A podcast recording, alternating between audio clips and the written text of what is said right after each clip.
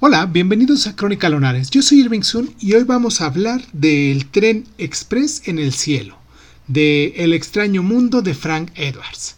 Comenzamos. Cierra los ojos, cierra los ojos, cierra los ojos. Si escuchas que alguien se acerca, no temas. Todo estará bien.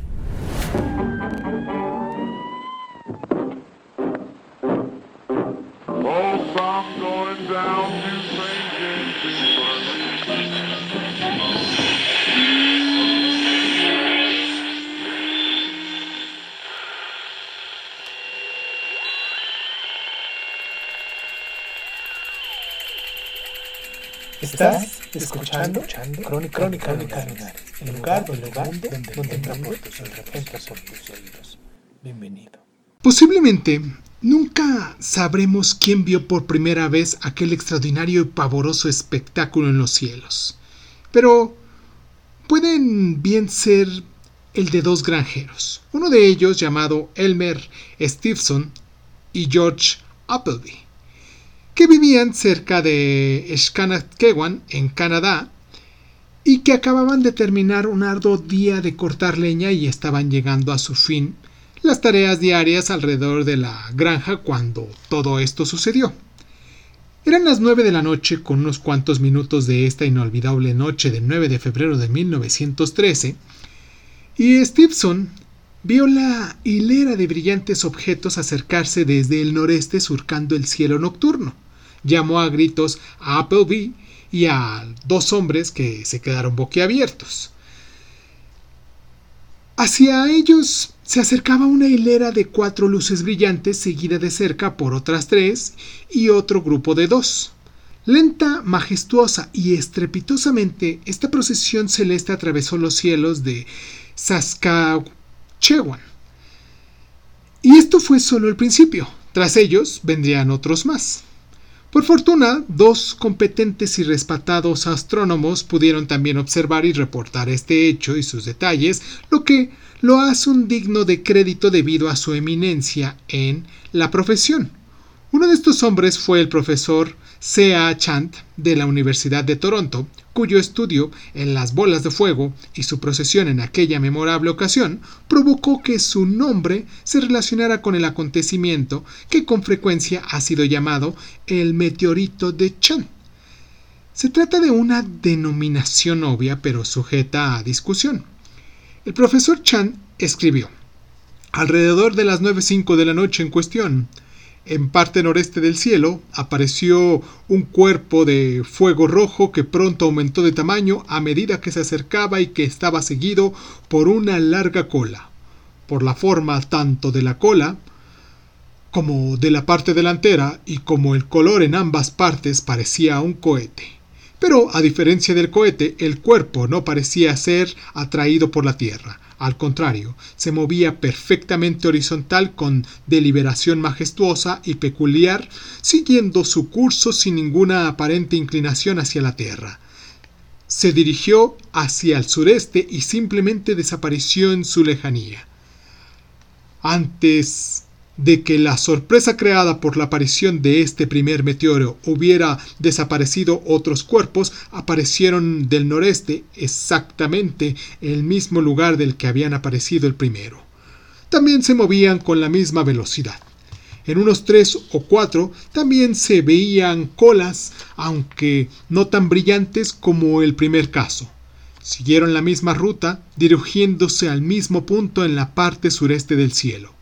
En aquel momento en el que los objetos estaban desapareciendo o poco después, en algunos lugares se escucharon una especie de truenos lejanos y ruidos parecidos a los que provoca una carretera que atraviesa un lugar irregular o un puente. En algunos casos, tres sonidos similares siguiendo el corto intervalo fueron escuchados, mientras muchas personas sintieron un temblor de tierra bajo sus casas. El tiempo total de este desfile no se pudo ser determinado con precisión, pero posiblemente no era mayor a los 3.3 minutos. El otro astrónomo que presenció este espectáculo fue W. F. Denning. Él escribió en el Diario de la Sociedad Astrónoma de Canadá que En sus 48 años de observación en el cielo, nunca había visto algo similar. Parecía un tren express iluminando en la noche, luces en diferentes puntos, una en el frente, una posterior y después otra en la cola. Otros observadores profesionales escribieron en el mismo diario diciendo, el cuerpo, luminoso, estaba compuesto por tres o cuatro partes con una cola de fuego en cada una de ellas. Cuando esta compleja estructura, moviéndose con peculiar deliberación, desapareció en la lejanía, otro grupo emergió en su lugar de origen, el horizonte noreste, y pronto un tercer grupo apareció en el mismo punto y en la misma formación.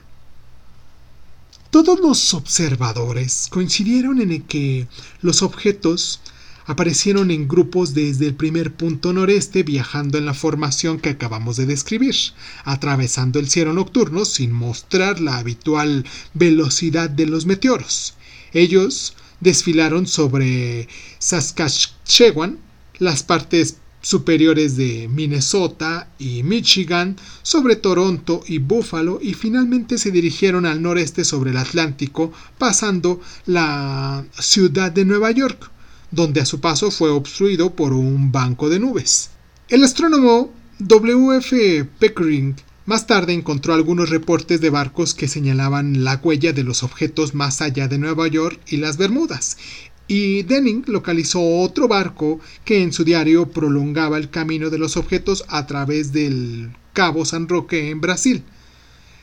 Ahí la huella terminaba tan repentinamente como había empezado, a unos 8.000 kilómetros al noreste. Cuando se les vio por última vez, los objetos seguían moviéndose horizontalmente en la Tierra y en la formación antes mencionada moviéndose hacia el sudeste de África. Esta fue la última vista de fenómenos conocidos como los meteoros de Chant. ¿Fueron realmente meteoros?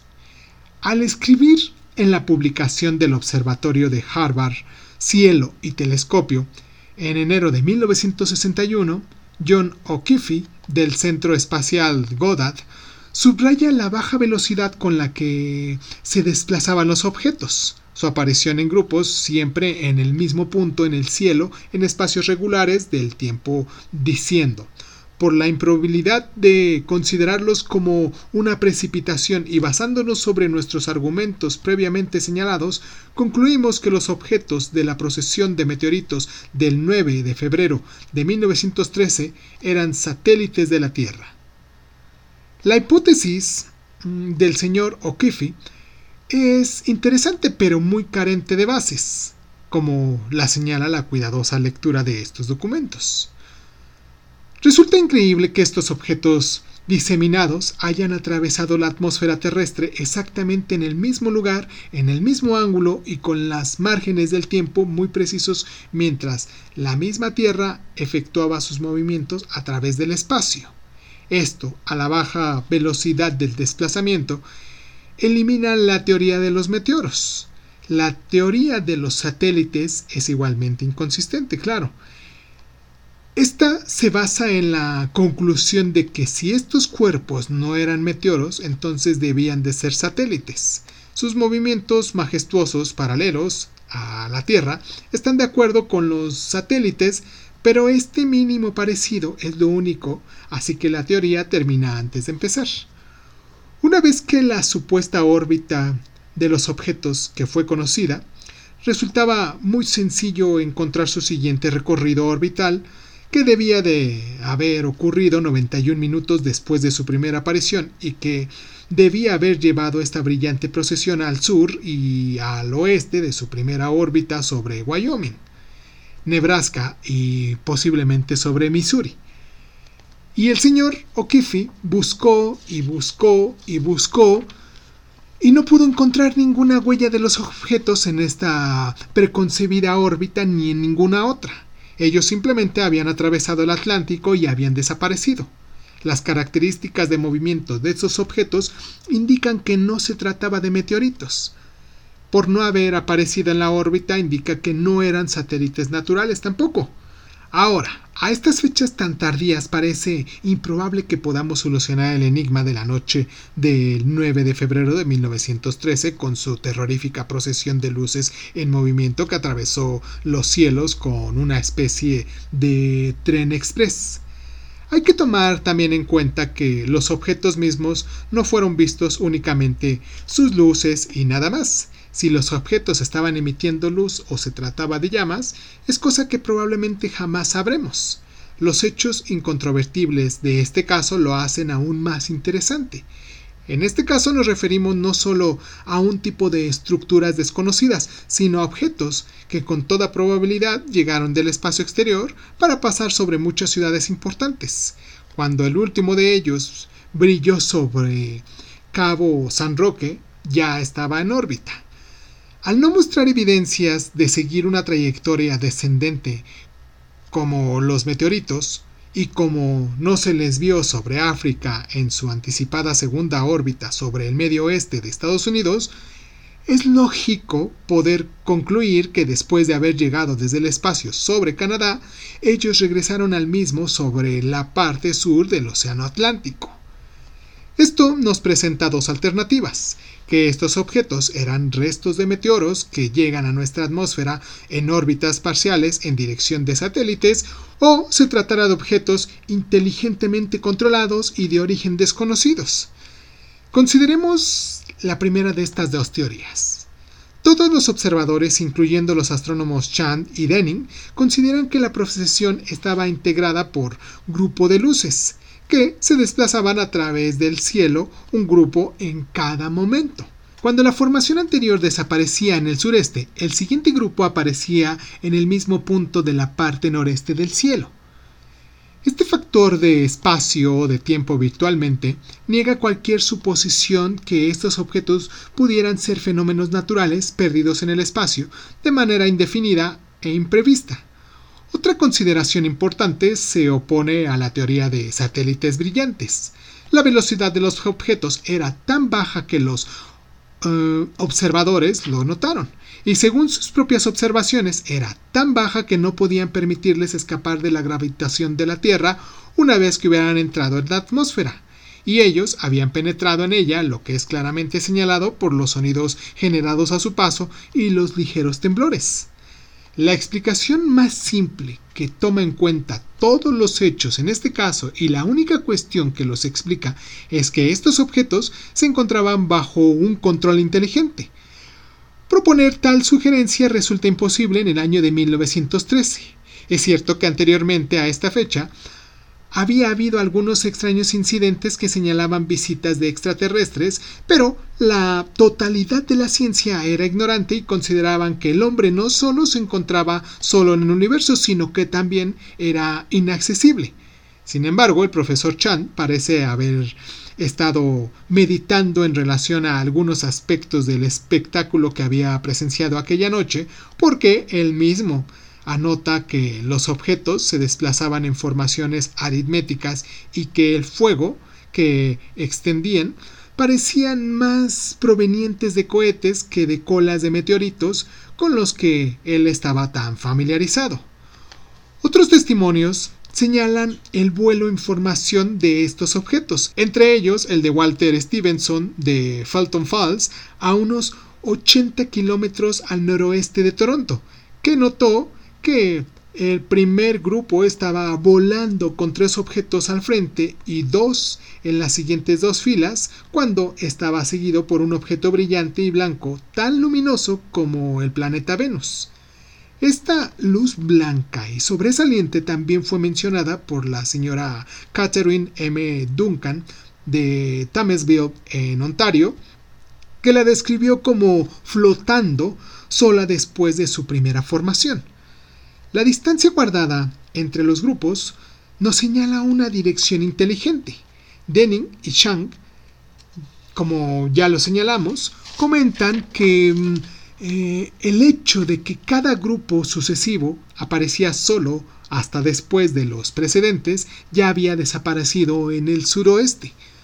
Esto puede ser interpretado para indicar que se basaban en una distancia de seguridad para el vuelo entre uno y otro, o sea que en el siguiente grupo todavía en el espacio bajaba siguiendo al primero. Esto es lógico para naves espaciales que se introducen en una atmósfera desconocida, siendo un procedimiento imposible de realizar por meteoritos o satélites.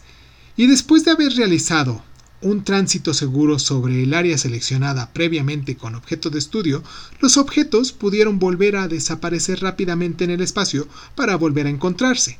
Los objetos del 9 de febrero de 1913 llegaron con márgenes de tiempo espaciados regularmente sobre el noroeste de Canadá, atravesando varios kilómetros de, la atmósfera terrestre con una velocidad más lenta que la que caracteriza a los meteoritos y desaparecieron sobre la parte sur del Océano Atlántico moviéndose en su órbita espacial. Los acontecimientos del 9 de febrero de 1913, considerados por sí mismos, señalan objetos dirigidos por inteligencias y son la respuesta de su fantástica procesión de luces que no puede ser sometida a ninguna otra explicación. Al día siguiente, otro episodio se añadió a este misterioso y extraño caso. El Toronto Star informa que, a plena luz del día, muchas personas observaron tres grupos de objetos oscuros y sólidos pasar a gran altura sobre la ciudad. Pasaron del occidente hacia el oriente en formación de tres grupos. Después regresaron seis u ocho en una formación más desparramada. Si se trataba de los mismos objetos de la noche anterior, no podía pensarse que se tratara de meteoritos o satélites. Los frágiles aviones en 1913 eran muy escasos y podían ser identificados fácilmente. En 1913 hubiera sido difícil y casi imposible para muchas personas considerar y aceptar la conclusión de que la Tierra había sido visitada por naves inteligentes dirigidas de origen extraterrestre.